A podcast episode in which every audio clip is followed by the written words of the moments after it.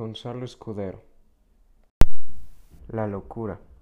De toda primavera es la florida hermana, que viene con el ritmo de las muy buenas cosas a tocar nuestra puerta con sencillez aldeana y a decirnos el salmo de las últimas rosas, o a contarnos consejas que en alguna lejana tierra se sucedieron, felices y suntuosas, a reír con la risa y a evocar con la sana mueca y el sentir el éxtasis de manos temblorosas locura y primavera, almas buenas y locas, el oro de los rizos y el rubí de las bocas.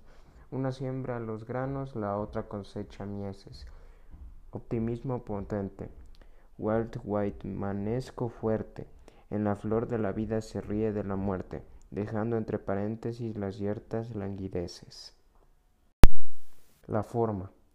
Fruto agreste de vida en una plenitud florida nos anuncias el triunfo de la rara ensoñación que vive con la eterna inquietud del cincel armonioso en el rubio Carrara.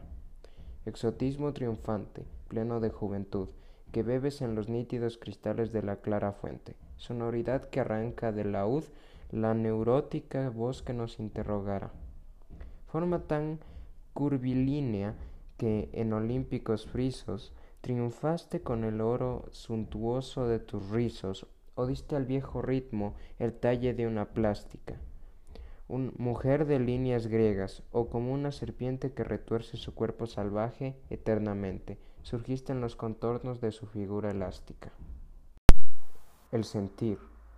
Sonoridad eterna que en la quietud ambigua nos da lo inexplicable de emoción prófana y que muy levemente con la paz se amortigua como una siringa, una música hermana y Pierrot, comediante con la lágrima exigua, como una invocación ingenua de la sana risa que floreciera y que huyó con la antigua comparsa de sonámbulos hacia la tierra lotana.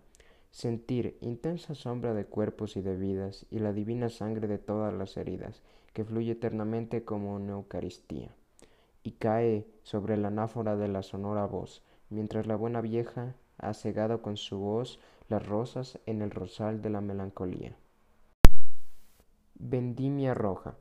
Con pámpanos agrestes la dora conceja trae vino espumoso, mientras la vid crépita entre las barras negras de la exótica reja y el interior satánico de los diosinsos excita.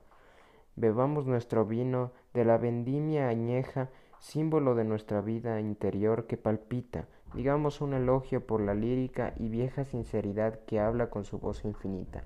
Como una ofrenda lírica, las grandes viejas rojas rinden su alma extrasiada en las divinas hojas y el buen vino coríntico con su paz elegiaca se desliza en la sombra, aletargada y leve, en una gota igual, eucarística y breve, desahogando el poema de la lluvia idionasiaca.